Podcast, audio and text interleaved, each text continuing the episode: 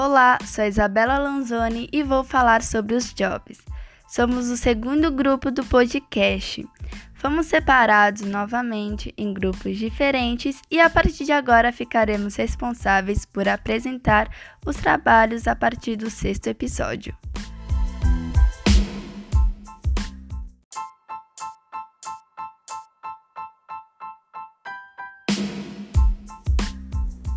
Oi, meu nome é Isabela Félix e eu vou falar sobre o palestrante.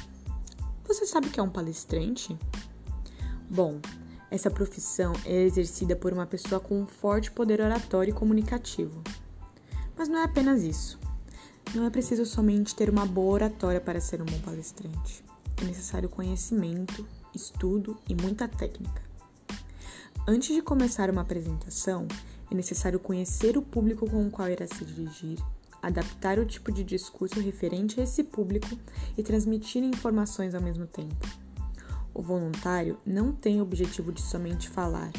Seu objetivo é tocar vidas, incentivar, despertar emoções e trocar informações e conexões. É um trabalho muito complexo.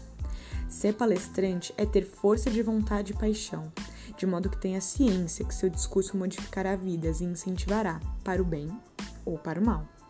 É necessário, portanto, valorizar pessoas que se preparam previamente para discursar, demonstrando gratidão pelo seu trabalho e conhecimento, além, é claro, de apoiá-los e acolhê-los.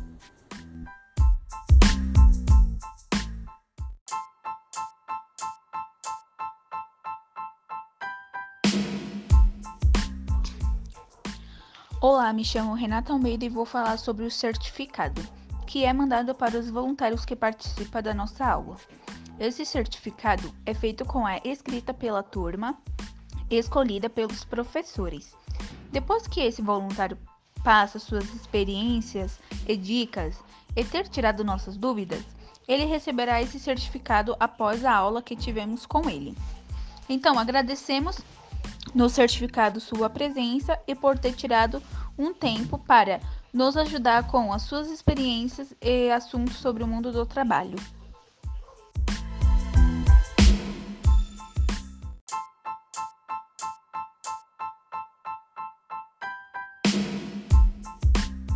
Olá, me chamo Gabriel de Freitas e eu irei falar sobre a forma que recebemos um palestrante.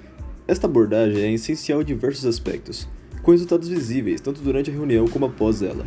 O palestrante oferece ensinamentos que geralmente teriam um valor altíssimo ao público aberto, mas que chegam a nós de forma gratuita. Mas afinal, o que eles querem em troca? Seria apenas um ato colaborativo, sem fins à parte? Eu acho que não. O palestrante busca não só divulgar o seu trabalho e conhecimento, mas também colher bons frutos desta ação. Frutos esses, como conhecer jovens promissores, que ele saberá que seus ensinamentos serão valiosos a eles.